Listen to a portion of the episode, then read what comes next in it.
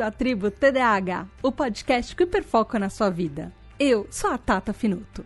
Esse é o podcast para você que é desatento, hiperativo e impulsivo e deseja descobrir mais sobre o transtorno de déficit de atenção e hiperatividade.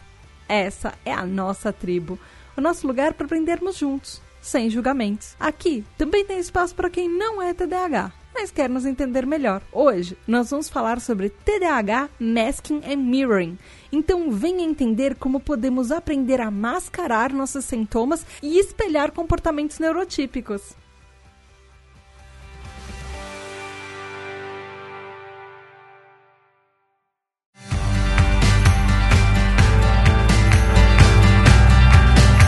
Tribo, tudo bem? Aqui é a Tata Finoto e tem mais um episódio da Tribo TDAH pra você. Mas antes, recadinhos muito rápidos.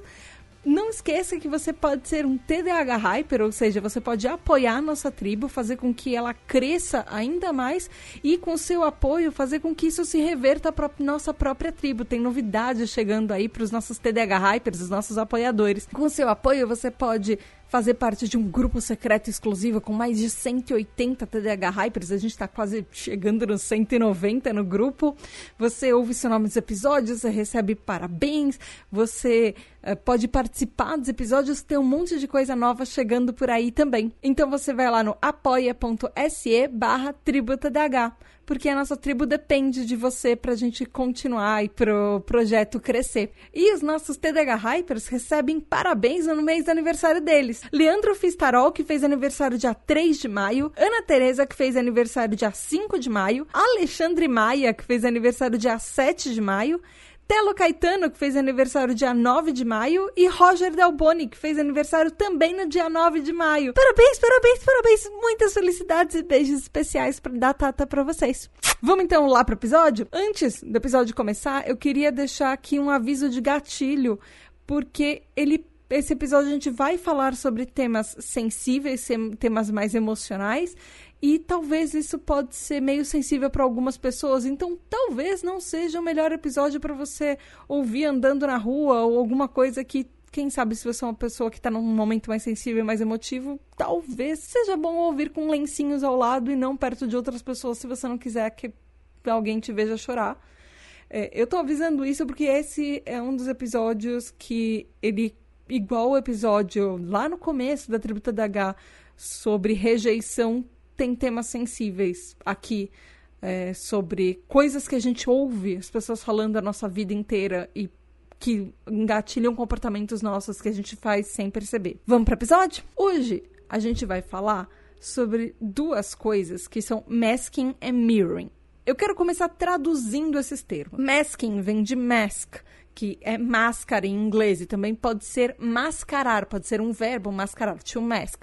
E mirroring vem de mirror, que é espelho, ou, e também pode ser do verbo to mirror, que seria espelhar. Então, uh, existem duas coisas que elas estão muito correlacionadas no TDAH, que é esse mascaramento social que a gente faz dos nossos sintomas e um espelhamento de outros comportamentos. Mas, na verdade, não é só no TDAH que tanto masking quanto mirroring acontecem. Essa máscara social, ela pode ser até considerada uma coisa meio que normal para camuflar algumas coisas que a gente vive. No Brasil, a gente usa muito o termo passabilidade. E talvez você tenha já ouvido falar esse termo com relação a outras minorias. Por exemplo, pessoas negras, elas podem ter uma passabilidade por pessoas brancas, dependendo de alguns fatores, assim como pessoas LGBTQIAP+, ou, ou que agora as pessoas estão, algumas pessoas estão chamando essa, essas minorias de mogai, também podem ter uma passabilidade por pessoas hétero e cis, dependendo do tipo de comportamento, às vezes até dependendo do tipo de roupas que elas usam. Uh, e isso serve não só, por exemplo, para essas minorias, mas uh, pessoas neurodivergentes, TDAHs, autistas, isso e outros transtornos, outras condições invisíveis, principalmente. E etnias, negros, indígenas, ciganos, outras etnias também que sofrem preconceito. podem ou não ter esse, essa máscara social, podem ou não ter essa, esse espelhamento para tentar ser mais aceito na sociedade. E se você é uma pessoa neurodivergente, talvez você esteja muito acostumado a ouvir falar do masking com relação ao autismo também, é mais uma das coisas que TDAH e autismo têm muito em comum, é mascarar os nossos sintomas. Uh, porque esse tópico de masking é uma coisa que tende a permear as nossas duas comunidades. E, como tem muitos autistas que também têm TDAH e TDAHs que também têm autismo, enfim, uh, que tem as, as, duas comorbidades, isso é uma coisa que é importante a gente falar. E eles tem comportamentos e aspectos muito similares nos nossos tipos de transtorno. O masking, basicamente, é você tentar fingir de uma certa forma, usar uma máscara, como se aquele comportamento é, ou aquele aspecto seu não passasse para outras pessoas sociais, e aí você finge que aquilo não te afeta, você finge uh, de uma forma, você, você encarna às vezes uma persona social para você ser mais aceito na sua sociedade. Dependendo de roupas que você usa, às vezes de jeitos que você fala, de jeitos que você aprende a se comportar. E o mirroring, ele. Uh, é uma, é uma parte dessa interpretação dessa persona, por exemplo. É quando muitas vezes você uh, espelha comportamentos, às vezes tom de voz, às vezes até a postura física ou expressões faciais de outras pessoas que são pessoas que você admira ou pessoas que na sua rodinha eh, de amigos desde a infância eram pessoas mais aceitas e você vai copiando isso delas, você vai espelhando essas características daquelas pessoas que você vai assimilando e aprendendo com o tempo para junto com a máscara que você constrói, ser uma pessoa mais aceita e receber menos críticas, por exemplo. Mas no fim, eles são dois lados da mesma moeda. Eles foram feitos e são, são mecanismos de defesa para fazer com que a gente sofra menos, que a gente seja mais aceito, fazer que a gente sofra menos, é, literalmente defender a gente de ameaças externas. Ameaças externas na nossa sociedade é uma das facetas disso pode ser a rejeição. Pode ser, por exemplo, não ganhar uma vaga de emprego porque você é visto como uma pessoa diferente logo na entrevista de emprego. Uh, isso, ou, por exemplo, ser excluído do, do grupo de amigos na escola e ficar sem amigos ou sofrer bullying. Então, são mecan literalmente mecanismos de defesa que a gente vai aprendendo e inventando ao longo da nossa vida, desde a infância, para poder sobreviver. Basicamente, são mecanismos de sobrevivência que a gente aprende, que a gente incorpora ao longo da nossa vida. E aí eles chegam num ponto que às vezes você nem percebe que você está fazendo tudo isso ao longo da sua vida inteira. No TDAH, também há pessoas que chamam isso, esse masking, esse, essa máscara de camuflagem. E ela não significa, por exemplo, que você está sendo uma pessoa falsa ou que você está sendo uma pessoa é, que se comporta diferente em ambientes diferentes porque você controla isso. Não, muitas vezes a gente, na verdade, na maioria das vezes a gente não tem nem controle sobre isso. Quando a gente percebe, nós já estamos agindo diferentes com grupos diferentes. Às vezes a gente pode ter mais de um tipo de máscara.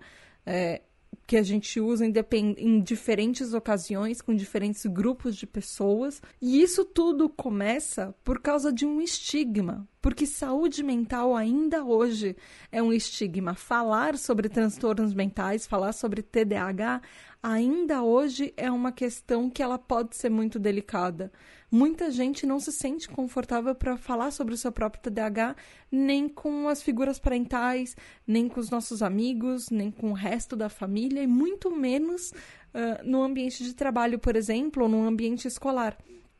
Então, a gente faz com que uh, essas coisas que a sociedade considera falhas, mas que para nós são só sintomas que nós não temos controle, que isso a gente finge que eles desaparecem ou a gente tenta fazer com que a gente se policie o máximo possível e fique toda hora prestando atenção nos nossos próprios comportamentos para não passar para ninguém que a gente é diferente dos outros. A gente tenta ter essa passabilidade de neurotípico, sendo que a gente não é. E a gente faz isso para ser aceito. A gente faz isso simplesmente para tentar interagir com o resto das pessoas e se misturar no meio da multidão. E uma das coisas que às vezes TDAHs não querem é se destacar, porque muitas vezes a gente passou a vida inteira sendo o destaque das situações da maneira mais negativa possível.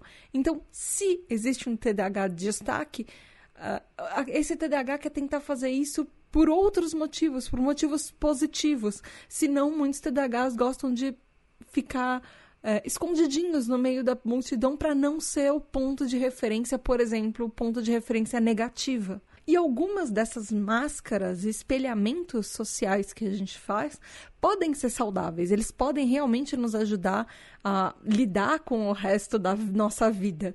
Mas algumas não são, alguns comportamentos não são saudáveis. Alguns comportamentos é, são nocivos para nós, até porque eles trazem uma carga de peso muito grande nos nossos ombros. Às vezes a gente vai ver, a gente está exausto e a gente nem sabe por quê. E muitas vezes é só para parecer que a gente não vive com o TDAH. Muitas vezes é só para a gente fingir que a gente que não tem nada errado, tá tudo certo. A gente, às vezes, é, às vezes algumas pessoas falam: "Ah, eu tenho TDAH, mas tá tudo bem, tá tudo ótimo. Isso não me afeta". Então, isso te afeta. Isso afeta várias coisas afetam todos os TDAHs, você pode só fingir que para ir para você tá tudo bem quando no fundo não tá. Quando no fundo você pode estar mascarando isso com outras coisas e tornando as coisas muito mais pesadas para você mesmo. Por mais que no exterior você esteja sorrindo e fingindo que tá tudo bem. E isso tudo por causa de uma vida inteira de estigmas que a gente viveu, de culpas e de sermos ridicularizados, por exemplo, sofrer bullying.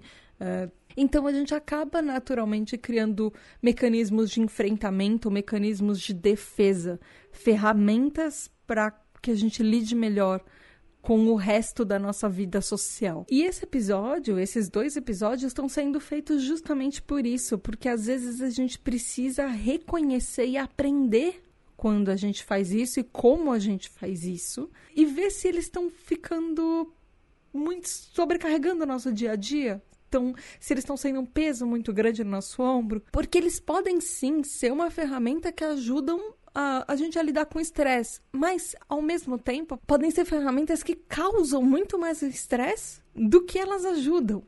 Eu, quando estava é, fazendo essa pauta, eu tava pensando, ah, talvez eu tenha um ou outro comportamento, mas eu não sei se eu faço muito isso. E de repente eu comecei a fazer um checklist de como eu faço isso no dia a dia e toda hora. E talvez você esteja ouvindo esse episódio e, e, pensando, ou talvez você tenha ouvido os outros 8, 80 episódios da Tribo TDAH, pensando, não, a Tata é uma pessoa que tem tudo controlado, que estudou pra caramba, que é inteligente, que sabe fazer as coisas e entregar no prazo, e que tem um monte de emprego, e tudo, e tá tudo certo com a Tata. Não! A minha vida tá ruindo do outro lado do microfone. Eu demoro um mês para fazer um episódio e ainda entrego atrasado no, pra, no prazo que eu mesma falei que eu ia entregar. É, e às vezes o TDAH para mim é incapacitante. Às vezes eu não consigo fazer as coisas que eu me propus a fazer. E às vezes eu trabalho é, mais de 14 horas por dia, sendo que eu, no fim do dia eu sinto que eu não fiz absolutamente nada. E nada do que eu deveria ter feito. Tem dias que eu só fico jogada no sofá sem realmente conseguir fazer nada, e tem dias que eu fico trabalhando, fazendo outras coisas, e mesmo assim sinto que as coisas mais importantes eu deixei de lado porque eu estava procrastinando com alguma outra tarefa importante eu chego num ponto, às vezes, de ligar uma série para assistir e começar a trabalhar no celular porque eu não consigo relaxar e eu não consigo ver aquela série. E isso tudo para não decepcionar pessoas, não deixar prazos de lado e mesmo assim eu continuo deixando. Então, se você tá ali do outro lado achando que para alguns TDAHs é fácil, não. Talvez a gente só mascare muito bem isso e você esteja achando que tá tudo bem, mas não, a vida daquele outro TDAH do seu, do seu lado, ou a minha, por exemplo, às vezes está um caos e ruindo e você não sabe, porque a gente não sabe o que os outros TDAHs estão passando para manter aquela cara de tá tudo certo, eu tô levando, tá tudo bem, eu só tô um pouco cansado. Não, às vezes a gente tá só exausto. E é sobre isso.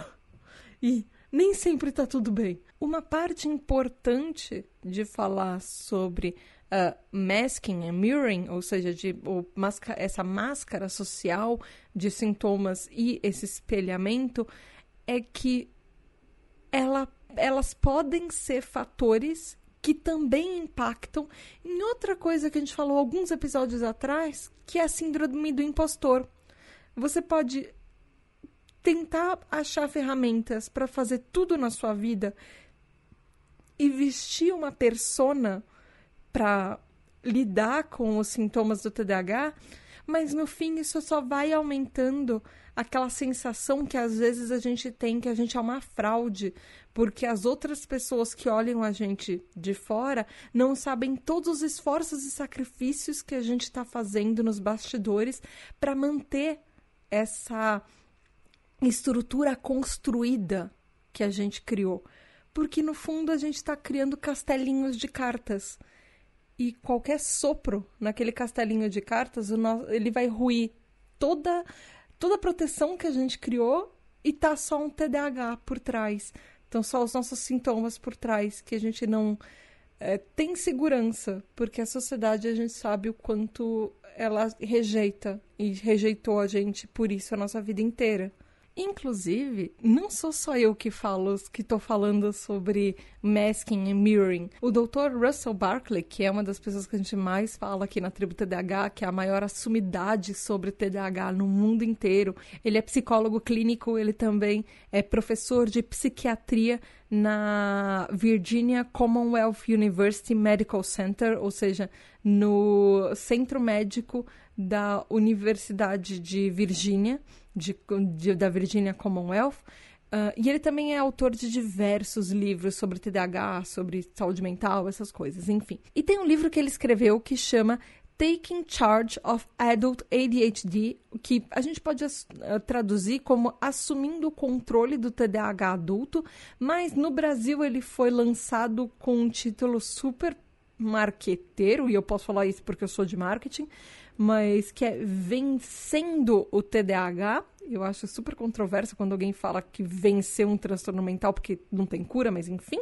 Eles fazem isso para vender o livro, mas enfim, ele foi lançado em 2015 e ele escreveu justamente sobre esse masking, essa máscara do TDAH nesse livro.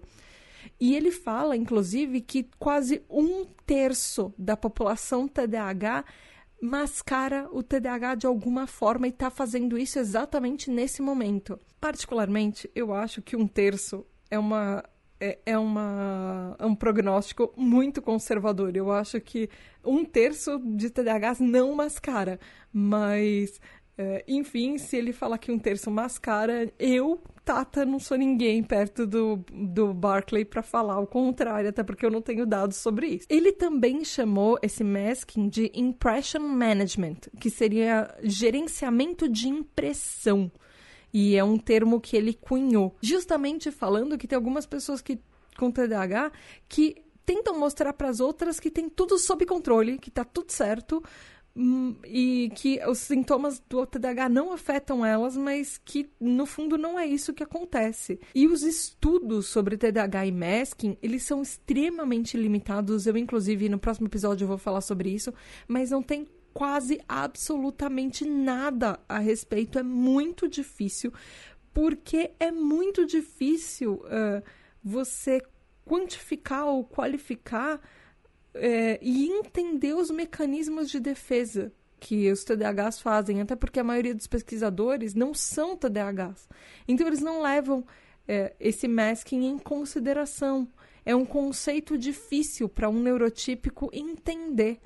Eles não, é, eles não conseguem enxergar exatamente como isso pode ser um mecanismo de defesa e eles podem achar que isso é só uma mentira ou é um fingimento.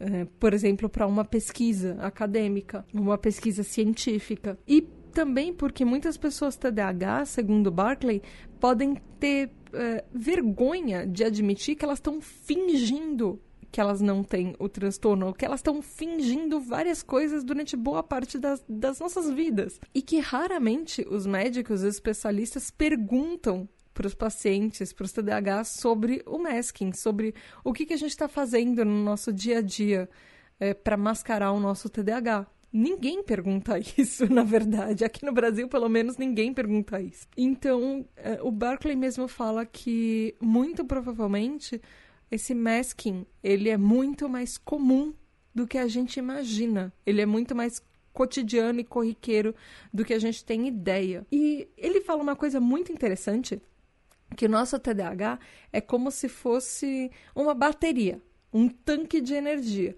E aí ele fala que toda vez que a gente usa as nossas funções executivas do cérebro, uh, a gente vai diminuindo a energia desse, desse, dessa bateria.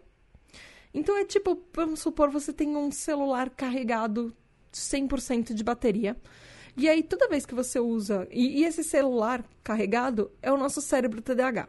Então, toda vez que a gente tem que apertar um aplicativo ou usar uma função desse celular, e a gente tem que fingir que dentro desse celular tá, tá tudo bem, todos os sistemas estão funcionando 100%, cada vez que a gente usa isso, a gente vai gastando mais da nossa bateria do que é o necessário.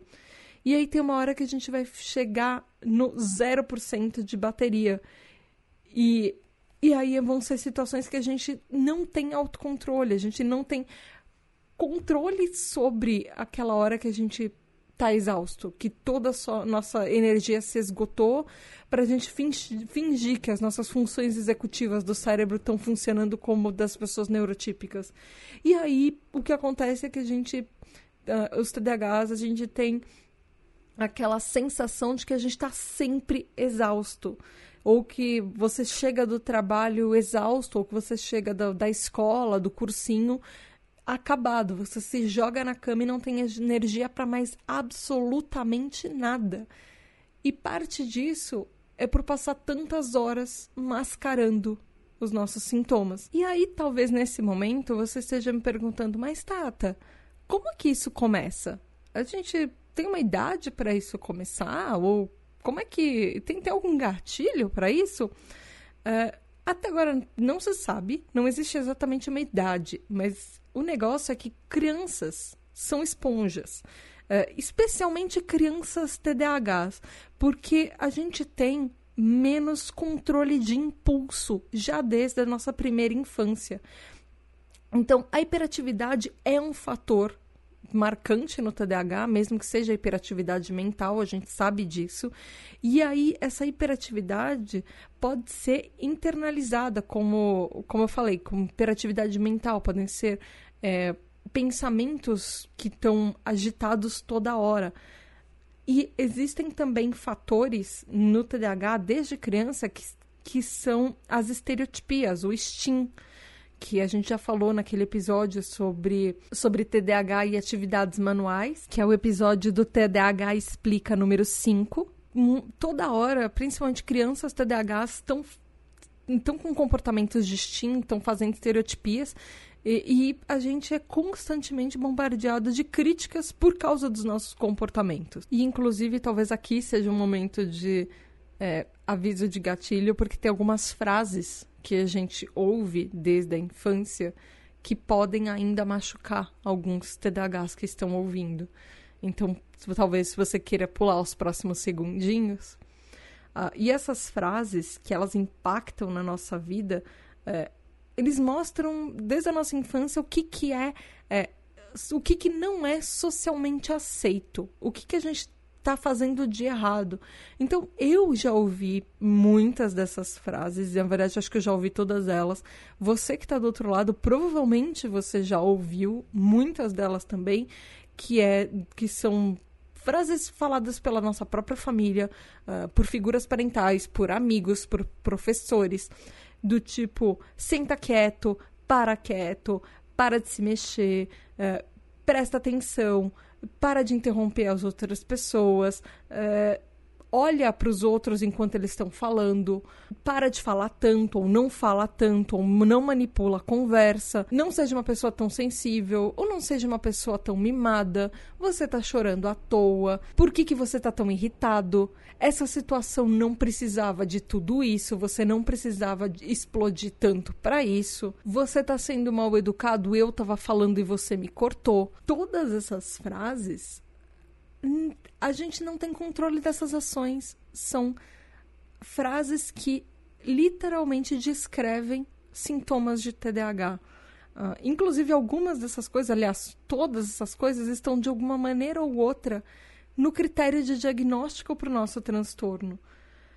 Então, o que a gente acaba recebendo ao longo da nossa vida é uma mensagem clara que a gente que não é legal ser quem nós somos. Não é ok ter esses comportamentos que a gente tem desde que a gente nasceu e que a gente cresceu achando que a nossa, era a nossa personalidade. Então a gente aprende a esconder isso. A esconder que a gente é aquela, entre todas as aspas, criança mal educada que ninguém gosta. Porque a gente quer ser amado, a gente quer ser aceito. TDAHs ainda mais do que neurotípicos, porque a gente é muito mais criticado. E a gente é emocionalmente mais sensível também. Então a gente precisa, a gente tem essa necessidade de ser aceito, de ser amado e às vezes de fazer tudo para que as outras pessoas gostem da gente. Então isso para uma criança machuca muito. Essas máscaras começam desde muito cedo, porque a gente aprende que se a gente não for desse jeito que irrita tanto as outras pessoas, desde cedo, significa que a gente vai ser mais amado. Significa que os nossos pais vão ter mais orgulho da gente, que nós não vamos ser a vergonha da família, que a gente não vai ser uh, a criança indesejada que os pais não gostam e que os pais dos amiguinhos não convidam para as festinhas. E isso, obviamente, não acaba na infância. Isso a gente carrega para a vida adulta a gente acaba sendo de criança que não era convidada para o aniversário do amigo, uh, aquele adulto que não é chamado para as reuniões do, da equipe do trabalho, que não está nos grupinhos do WhatsApp secreto só da galera do, do sua equipe, por exemplo. Tem um grupo sem você. E às vezes você sabe disso, que as pessoas estão fazendo conversinhas paralelas que você não faz parte daquilo. Então, esses comportamentos de máscara e de espelhamento que a gente faz são justamente para evitar essas situações ou para tentar contornar isso. Então, desde a infância, esse masking, essa máscara, pode ser sim considerado uma resposta a trauma. Porque quando criança, e às vezes até quando adulto, a gente aprende que ser quem a gente é de verdade não é aceitável, que não é psicologicamente seguro mostrar quem a gente é.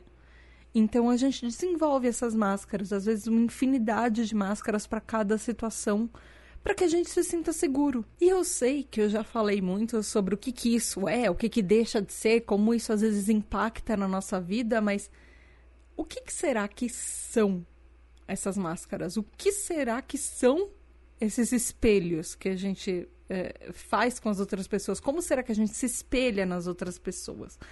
Existem várias, várias e várias coisas. Eu tenho uma lista gigantesca. Só para você ter noção, ouvinte, essa parte dos exemplos de maskings e de mirrorings que a gente faz, ou seja, exemplos de é, máscaras e de espelhamentos, tem cinco páginas. E eu vou resumir elas aqui para você, porque é muita coisa. Ela é uma infinidade de comportamentos que abrange é, provavelmente você já fez no mínimo, no mínimo uma delas, talvez hoje, talvez na última hora. A primeira é que a gente tenta não falar tanto. Às vezes a gente camufla isso de uma, uma forma muito cuidadosa. Então a gente fica calado quando a gente quer falar, a gente fala as coisas que as pessoas esperam ouvir e não do que você gostaria realmente de falar.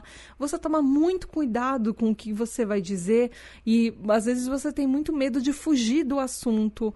Uh, você uh, muitas vezes pode acabar evitando falar dos seus hiperfocos ou de coisas que você tem interesse ou coisas que você gosta por medo de manipular a conversa, é, por medo, por exemplo, de ser aquela pessoa espalha a rodinha, sabe aquela pessoa que começa a falar e depois o assunto para e as pessoas ou vão para outros lados ou fica todo mundo em silêncio olhando de uma maneira constrangedora e aí você cortou o assunto.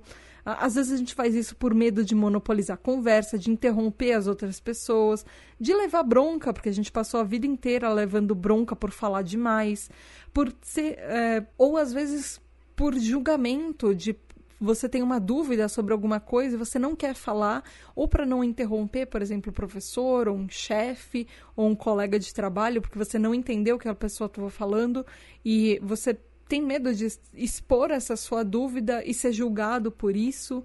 Às vezes, e uma das características é que a gente pede desculpas demais, por exemplo, quando a gente acha que a gente fala demais. É muito comum o TDAH falar um monte de coisa e falar: gente, desculpa, falei demais, ou desculpa, eu escrevi demais. Eu sei, eu leio todas as DMs que vocês me mandam. Eu sei o quantas, 90% delas tem isso, escrito alguma desculpa alguma vez, antes, durante, às vezes depois que a pessoa falou. Inclusive, eu faço isso. Inclusive, em outros podcasts que eu gravo, às vezes eu tento prestar atenção da, no que a outra pessoa está falando, mas na minha cabeça eu estou repetindo uma única informação para eu não esquecer o que eu queria falar na hora e tentar ver se alguém vai dar uma brecha, um espaço para falar que eu estava pensando. Então eu guardo às vezes algumas informações, às vezes eu anoto para não cortar e interromper outras pessoas no meio de conversas ou em gravação de podcast, por exemplo, para não ser a pessoa que corta os outros. Eu também faço isso, muito, inclusive. Outra coisa, por exemplo, que é um comportamento de máscara. Você é uma pessoa que está constantemente checando e verificando as suas coisas para saber se você não perdeu, se você não esqueceu alguma coisa. É, às vezes é um comportamento até obsessivo, meio automático. Você checa antes de sair de casa, sai de casa, verifica de novo. Uh, eu, por exemplo, tranco meu carro pelo menos umas cinco vezes antes de entrar no elevador ou antes de sair de perto dele, com medo de, de não trancar. Verifico se celular, carteira, bolsa, chave, uh, está tudo na minha bolsa. Eu verifico, inclusive, eu tenho uma, um checklist mental de roupas que eu saí para pensar se eu não sair com uma peça de roupa a menos de casa sem querer. E pode parecer ridículo, mas eu tenho tanto medo que isso aconteça alguma vez que eu faço um checklist mental desde que eu era criança. E eu aprendi isso com a minha avó para saber se eu estou saindo é, com todas as coisas que eu precisava ter feito antes de sair de casa e com todas as peças de roupa que eu deveria estar vestindo. Outro item, por exemplo, é que às vezes a sua expressão facial e os seus sentimentos ou as suas expressões é, gestuais e seus sentimentos às vezes são opostos muitas vezes a gente muda o tom da voz para a gente fingir que a gente está animado, a gente fingir que a gente está triste, uh, ou para simplesmente reagir do jeito que a outra pessoa do outro lado está esperando que a gente reaja. Muitas vezes vamos supor, uma pessoa que fala demais, você tá lá do outro lado só balançando a cabeça, falando aham, uh aham, -huh, uh -huh, e aí na sua cabeça você tá viajando, pensando num jogo, pensando numa série, e a pessoa não para de falar, você tá, sei lá, contando carneirinhos na sua cabeça, e a pessoa tá falando e você nas, fisicamente você tá balançando a cabeça falando aham, aham, eu tô te ouvindo. É, eu entendo. Que difícil, né? É, chato isso. Às vezes, por exemplo, a gente ri de piadas ou de situações que a gente não entendeu. E existe aquele estigma que desde criança, às vezes as crianças falam: "Ah, você não entendeu, quer que eu desenhe para você não entender?" E a gente só finge que uma situação é engraçada pra gente não ser o destaque da pessoa que não entendeu ou da pessoa que não achou aquilo tão engraçado assim. É, e a gente faz isso espelhando o comportamento das outras pessoas que à nossa volta que acharam que era engraçada a situação, para a gente não ser cobrado por ser diferente. E às vezes, mesmo que a nossa mente esteja caótica, a gente responde às outras uh, quando elas esperam que a gente responda. Porque às vezes a gente está preocupado com várias outras milhares de coisas à nossa volta ou na nossa cabeça, mas tem alguém falando com a gente e a gente tem que dar uma resposta para não parecer grosseiro às vezes ou para fingir que a gente está ouvindo e a gente sabe às vezes ou aprendeu ao longo do tempo as respostas para dar para tipos de situações com quem a gente está interagindo e aquilo passar como uma, se uma outra pessoa que está se preocupando, por exemplo. Ou, por exemplo, a gente esconde a nossa hiperatividade, a gente finge. É aquela faceta que parece que você está é a personificação da calma e aí por dentro a sua cabeça tá aquele meme do cachorrinho que tá tudo pegando fogo e aí você só finge que tá calmo e aí você está é, alucinado dentro da sua cabeça com um monte de coisa acontecendo ao mesmo tempo. E mesmo que você esteja com problema de focar na, naquela situação e a sua cabeça esteja pulando de um assunto para outro naquele momento. E outro comportamento é que às vezes a gente tem a necessidade de mostrar que está tudo sob controle, porque a gente tem medo justamente que os outros percebam como está sendo difícil. Como às vezes a gente está lutando contra nós mesmos para parecer que está tudo bem. Então, isso faz com que, às vezes, a gente guarde emoções muito intensas e muito fortes e às vezes isso faz com que a gente fique fisicamente doente, às vezes emocionalmente a gente está um caos e a gente não sabe o porquê, mas é, pode ser simplesmente por causa de todas as máscaras que a gente usa.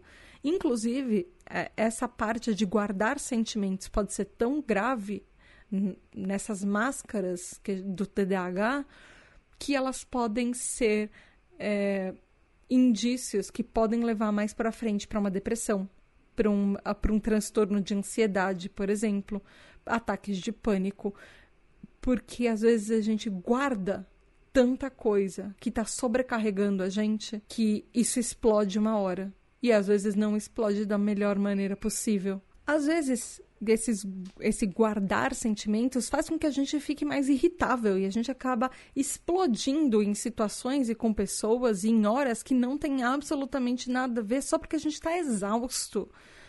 Ou muitas vezes a gente guarda tudo que a gente está sentindo por, por sentir culpa, por sentir vergonha, é, por achar que ninguém à nossa volta vai entender algumas vezes esses, esses sentimentos são tão poderosos, eles nos sobrecarregam tanto que a gente acaba é, por exemplo, quando você está trabalhando ou quando você está na escola, você acaba faltando um dia, ligando para o chefe, falando que você não está se sentindo bem, ou falando que você não vai na escola, no cursinho, naquele dia, porque você está tão cansado e tão sobrecarregado de uma série de coisas que você está tentando mascarar só para fugir de uma situação ou de um dia que você sabe que vai ser estressante, você acaba faltando, por exemplo, ou você acaba não indo num compromisso social por causa talvez de alguma situação estressante que você sabe que isso vai causar para você. E isso, como eu falei um pouquinho antes, a gente tem uma tendência performática. Isso faz parte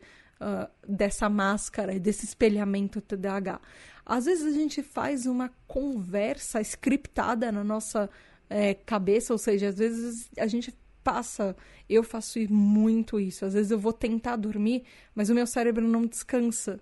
É, então eu fico acordada é, fazendo como se fossem roteiros de conversas e situações inteiras para se uma pessoa um dia me falar isso, eu vou responder isso, isso, isso.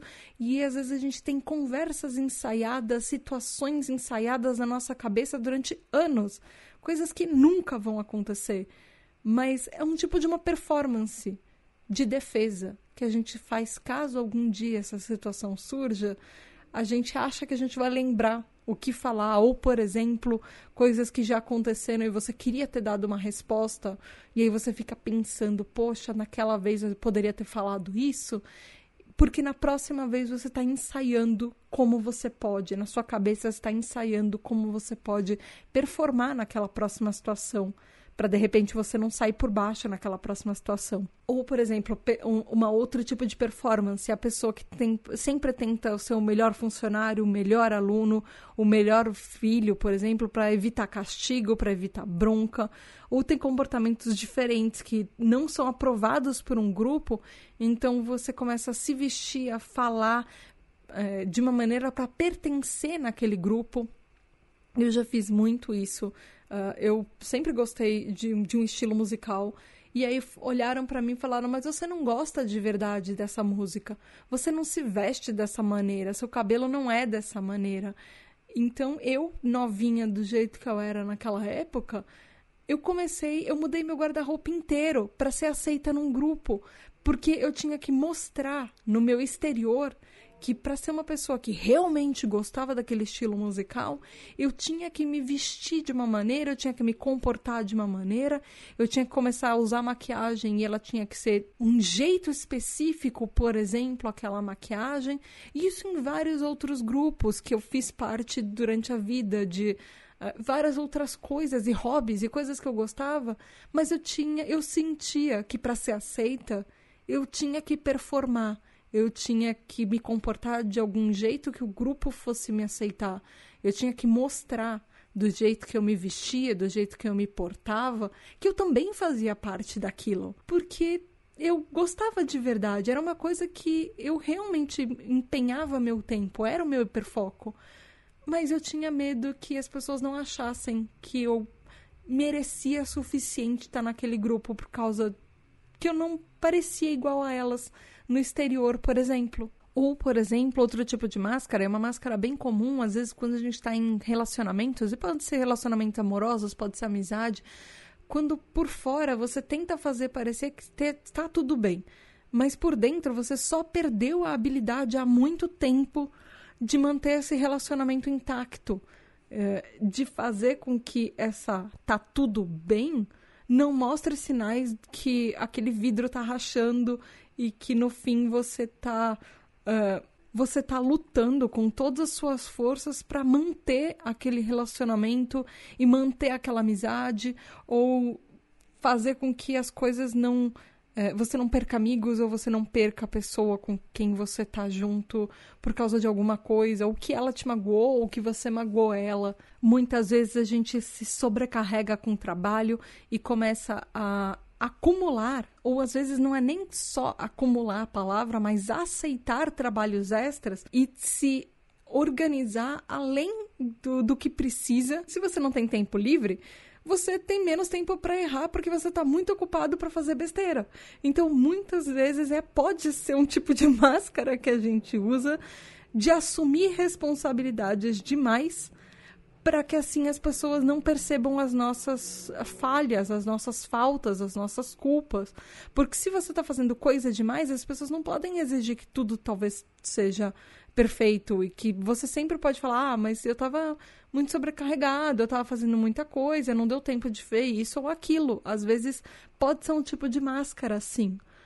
Ou você fica uh, extremamente consciente das coisas ao seu redor. Então, por exemplo, você pode uh, ser uma pessoa que um tipo de máscara que usa é ser aquela pessoas com mania de limpeza, tem tudo que está extremamente limpo na sua casa ou na sua mesa de trabalho ou ao seu redor ou talvez no seu computador, porque você acha que se as pessoas te perceberem como uma pessoa extremamente limpa e organizada, não significa que o TDAH não está tornando o resto da sua vida um caos, por exemplo, e que talvez você tenha focado as suas energias nisso, nessa limpeza, para evitar alguma outra coisa que você precisava fazer e você não está conseguindo lidar com aquilo agora. Então, às vezes, essa super organização acontece acontece muito, até de uma maneira meio obsessiva de vez em quando, para algumas pessoas TDAHs. Ou, por exemplo, o perfeccionismo de exagerar o quanto você faz e refaz uma coisa para mostrar como você é uma pessoa capaz e como uma pessoa que não. mostrar por fora como você é uma pessoa que não tem problemas e por dentro você tá super carregado com tudo que você tá fazendo. Isso também pode ter um, um, outro tipo de comportamento, esse perfeccionismo, por exemplo, você sabe que você tem problemas de atenção, do nosso déficit de atenção, então às vezes você super foca numa pessoa que está falando, num professor, numa tarefa que você está fazendo, numa atividade, num projeto, para evitar distrações, para evitar impulsividades. Então você fica a, a, cada palavra que a pessoa fala, você ouve obsessivamente, é, com todo cuidado, é, anotando todas as palavras e tudo para você não esquecer, porque você tem medo da sua memória falha. E eu não estou falando isso exatamente para você que está do outro lado, porque eu faço exatamente isso. A minha carreira acadêmica inteira, as duas faculdades que eu fiz, na verdade as três, porque uma não terminei, após, uh, e também uh, a todos os meus anos de escola, eu obsessivamente copiava tudo que os professores estavam falando, uh, porque eu tinha medo de esquecer, e eu copiava com canetas coloridas e em tópicos, porque cada coisa significava. Eu tinha um sistema na minha cabeça que funcionava perfeito do que era importante, o que era um subtópico, uh, linhas e ordens de importância e de acontecimentos, por exemplo, ordens hierárquicas. Então, eu fazia tudo para que os meus estudos e os meus trabalhos, e eu faço até hoje, fossem extremamente organizados e perfeitos e bem cuidados para evitar que eu tivesse problemas no futuro de, decorrentes disso. Uh, às vezes você é uma pessoa que suprime alguns comportamentos de estereotipia TDAH. Por exemplo, você finge que tudo que está à sua volta não está te sobrecarregando, por exemplo, todos os cheiros fortes e barulhos que estão à sua volta e por exemplo, sensações térmicas e que aquilo, às vezes a gente finge que aquilo não está atrapalhando a gente, às vezes a gente esconde a nossa hiperatividade, fingindo que a gente está calmo, a gente para de mexer os pés e as mãos, ou a gente para de rabiscar enquanto as pessoas estão falando, ou parar de mexer em outras coisas. A gente tenta, às vezes, segurar o nosso corpo justamente para parar quieto, porque as pessoas falam que elas não aguentam mais a gente se mexendo. E às vezes isso pode uh, fazer com que a gente seja aquela pessoa que, por tanto medo de atrasar e por tantas vezes que a gente já atrasou na vida, a gente acaba chegando cedo nos compromissos esperando as outras pessoas para justamente não, não ser aquela pessoa que vai ser culpada por atrasar. Então é melhor chegar cedo do que ser culpado. Isso também pode ser um comportamento para mascarar por causa de medo e por causa de experiências anteriores. E também tem uma outra parte do espelhamento que não é só se vestir e comportar com as outras pessoas do grupo, como eu já falei, mas, por exemplo, aprender a imitar uh, até expressões faciais, uh, imitar às vezes algumas pessoas TDAHs incorporam sotaques porque você vai de repente para uma região e você tem uma facilidade de incorporar aquele sotaque daquela pessoa ou uh, de uma outra região, de um outro país, ou de repente um amigo que tem expressões regionais e você está falando com essa pessoa e você vai incorporar aquilo, uh, às vezes inconscientemente, isso é parte do TDAH, eh, isso é parte, na verdade, desse mirroring, que é a parte desse espelhamento que o TDAH faz, que a gente aprende a fazer desde a infância, às vezes, uh, que é imitar as pessoas à nossa volta. E, obviamente, você está ouvindo até aqui e você já percebeu que isso tem consequências pra gente. É claro que fazer isso tudo a nossa vida inteira, desde a infância, vai ter consequências. E não é só a gente se sentir sobrecarregado e cansado o tempo inteiro. Isso, toda essa essas máscaras que a gente usa, todo esse espelhamento que a gente faz, faz com que muitas vezes o TDAH não seja diagnosticado ou que a gente tenha um diagnóstico de TDAH só na vida adulta. Porque a gente aprendeu tão bem a mascarar os nossos sintomas que profissionais às vezes não acham que a gente tem TDAH ou não percebem os nossos sintomas. Por exemplo, garotos ou pessoas que são lidas na sociedade como meninos Uh, do tipo TDAH desatento são menos diagnosticados por isso, ou meninas ou pessoas que são lidas como mulheres na sociedade de todos os tipos de TDAH, a gente sabe que tem muito menos de diagnóstico. Uh, pessoa, TDAHs, por exemplo, de qualquer tipo de TDAH que tenha altas habilidades e superdotação. Existem máscaras na superdotação que, que elas interferem, na verdade não com sintomas, mas interferem com o diagnóstico de TDAH e a gente tem outras máscaras no lugar quando você é, tem uma inteligência acima da média e às vezes quando a gente tem outras condições, quando a gente tem comorbidades, e elas também ajudam a mascarar o TDAH também. Como eu já falei, isso pode também ajudar. E todas as máscaras e espelhos que a gente faz pode ajudar a desenvolver outras condições mentais, outros transtornos. Uh, às vezes você se torna tão bom em mascarar quem você é que às vezes quando uma outra uma pessoa da sua convivência te vê em um outro ambiente, ela pode não acreditar que você, como se você tivesse personalidades diferentes, ou você fosse pessoas diferentes, uh, e às vezes a gente começa a não acreditar e desconfiar quem que a gente realmente é. E a gente mascara tão bem pra gente mesmo que é difícil nós olharmos para nós mesmos, olhar para dentro e perceber como está sendo difícil e pedir ajuda. Às vezes fica muito mais difícil com isso também. E quando a gente decide parar de usar essas máscaras, é muito difícil você admitir que tem coisas erradas também.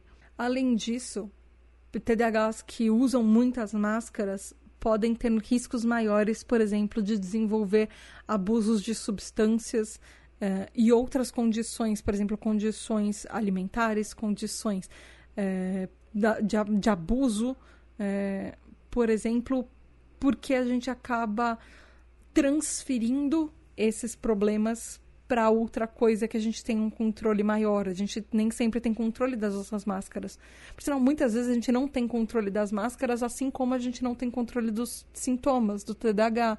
Então, muitas vezes a gente transfere isso para alguma coisa que a gente tem um controle maior, que pode ser prejudicial para nossa saúde, como um próprio mecanismo de defesa. E às vezes, quando a gente mascara demais o TDAH, as pessoas à nossa volta, quando a gente conta sobre o TDAH, elas não acreditam no nosso TDAH. Porque para elas, você sempre foi daquele jeito e tá tudo bem, você sempre teve tudo sob controle. Então, para as pessoas à nossa volta, às vezes é difícil delas acreditarem e perceberem quem a gente é com o TDAH e como o nosso TDAH afeta na nossa vida, e a gente acaba sofrendo sozinho. E um dos medos de tirar a máscara é justamente uh, essa rejeição das pessoas. Quando você começa a deixar o seu TDAH um pouco mais livre e você começa a não mostrar que tá tudo bem, às vezes a gente tem medo de ser rejeitado, de perder as pessoas que a gente gosta por elas não aceitarem. Porque, poxa, a gente já não aceitou por tanto tempo. O que, que garante que as outras pessoas à nossa volta também vão aceitar? Então ele acaba virando uma bolinha de neve. E acaba deixando, às vezes, a gente confuso, porque se a gente usou máscara a nossa vida inteira para tantas situações, tantos jeitos diferentes, por tanto tempo, quem que a gente é sem essa máscara? Quem eu sou, por exemplo, eu, Tata, quem eu sou se eu parar de ser uma pessoa extremamente organizada para não. para fingir que tá tudo certo? Será que uh, as pessoas vão continuar ouvindo os podcasts que eu faço? Será que se eu continuar atrasando os episódios porque tá tudo ruindo, é, você que tá aí do outro lado vai achar que tá tudo certo, que eu não que eu atra... você não vai achar que eu atrasei porque eu queria ou porque eu só não ligo pro projeto. Será que se eu deixar essas máscaras TDAHs uh, mais soltas, se eu não controlar milimetricamente a minha vida, as outras pessoas por fora sabem quem eu sou?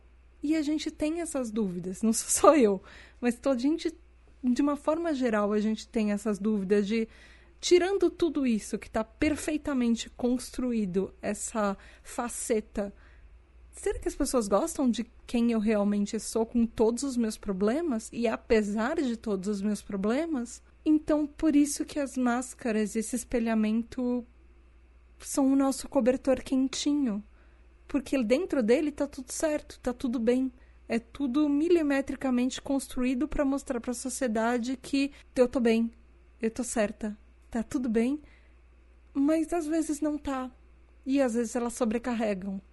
E às vezes a gente precisa de ajuda e tá tudo certo pedir ajuda e deixar algumas dessas máscaras de lado e falar: "Não, hoje as coisas não deram certo" ou agora nesse período eu vou soltar algumas máscaras e eu vou demorar para me adaptar, mas as coisas vão melhorar. E às vezes, talvez essas máscaras eu possa deixar de lado porque elas só estão me atrapalhando.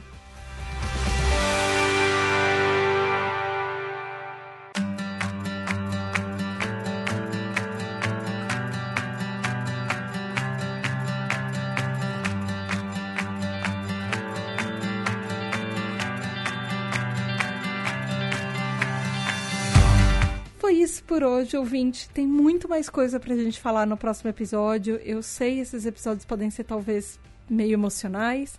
No próximo episódio, a gente vai falar sobre os perfis mais comuns de máscara e espelhamento que a gente faz, sobre estudos científicos e também tem um monte de dicas para você que talvez sinta que as coisas estão te sobrecarregando demais por causa de todas as máscaras e todo o espelhamento que você faz no dia a dia. Vai lá nas redes sociais, me segue em tributadh e fala comigo. E não esqueça que você pode ser um TDH Hyper e apoiar a tribo e falar com mais de 180, a gente está chegando a 190 TDHs no grupo dos TDH Hypers, então vai lá no apoia.se barra tributadh e conversa com a gente. Me fala nas redes sociais que tipo de máscara você usa, se você tá bem, se você tá bem de verdade. Beijos da Tata e até o próximo episódio na próxima semana. Tchau! E muito, muito, muito obrigada aos nossos queridos incríveis apoiadores, os TDH Hypers. Gabriel Nunes, Tati Zila, Regiane Ribeiro, André Luiz Carvalho, Edu Caetano, Antônio Eduardo, Rafa, Daniel Jimenez, Nuana dos Anjos, Rafael Nascimento, Mareu, Juliana Velma, Mari Mendes, Andréa Martins, Marina Pullen, Leonardo Loz, Aline Mia, Luiz Drummond, Lex MF, Ricardo Bruno Machado, Alicia Cassola, Lúcia Samuel Eduardo, Leila Sassini, Alexandre Maia, Lucas, Mário Lúcio, Nath Ribeiro, Telo Caetano, Alessandro Torres, Giovana Lima, Aline Coelho, Gustavo Petri, Juliana Costa, Val Armanelli, João Furtado, Raquel Bank, Isaac Newton, Paulo Alexandre, Van Francisco, Maia Canal, Érica, Ana Márcia de Lima, Edson Carvalho, Thomas Versiani, Tabita Moreira, Ananda Krishna, Diego Quinto, Sara Fernandes, Alu, Saulo Valori, Roger Lima, Julia Nagli, Matheus Braga, Gabriele Varão, Aline Yumi, Juliana Oliveira, Jason Silva, Narcisa, Regis Nazer, Nia Lulier, Gustavo Pedralino, Mozart Sodré, Tali, Michele, Felipe Rocha, Bíblia, Ferboni, Roberta, Ana Rodrigues, Graziela Godoy, Raquel Romani, Kel Bonassoli, Giovanna Primon, Lígia Mariani, Ellen, Tiele, Angeli, Lucas, Marina, Rebeca Nicotera, Gabriela Monteiro, Arthur Cantarella, Bruna, Jéssica, Fábio Brunetti, Juliana Cano, Júnior Zaia, Mariana de Oliveira, Caroline Duarte, Rodrigo Nowalk, Rafael Pinheiro, Paulo Augusto, Marta Martins, Caio Ivo, Cássio Plácido, Maria Luísa, Fernanda Tavares, Sabrina de Souza, Marcelo Fragoso, Marcos França, Ellen Gouveia, Maria Guizo, Diego Fiuza, Bernardo Ouro Preto, Matheus Rocha, Felipe Moraes, Bruno Rezende, Bruno Correia, Luiz Henrique Duarte, Antônio Souza, Tony Brandão, André Barcelos, Lincoln, Amauri, Rafael Pereira, Lucas Alves, Rodrigo Santana, Marilda, Titânia, Ravenata, Nicolas Rossim, Eliana Padilha, Gabriel, Talita, Jackson Luiz, Miguel, Adalton Silva, Natália Nam, Biscoito Bolacha, Ela, Jean Luca, Ana Tereza, Gabriel Felipe, Daniela, Eduardo, Felipe Martins, Mari, Karina, Caio Geraldini, Luana Lopes, Sofia Lopes, Dielson, Clarice Arteiro, Heloísa, Tati de Souza, Letícia, Belle, Raquel Lousada, Vicky, Marcele, Marco Aurélio, Fernanda Lopes, Nath, Roger Delboni, Paula Simões, Giovana, Zé, Rafael Fernando, Fábio Coutinho, Eric Mota, Ian, Marcos Antônio, Vinícius, Rodrigo, Mônica Becker, Tai, Walter, Mariana Causado, Cecília Costa, Miguel Vitor, Rafael Minato, Juliane Lima, Humberto Miranda, Maju, Lexo, Cláudio Tessarim.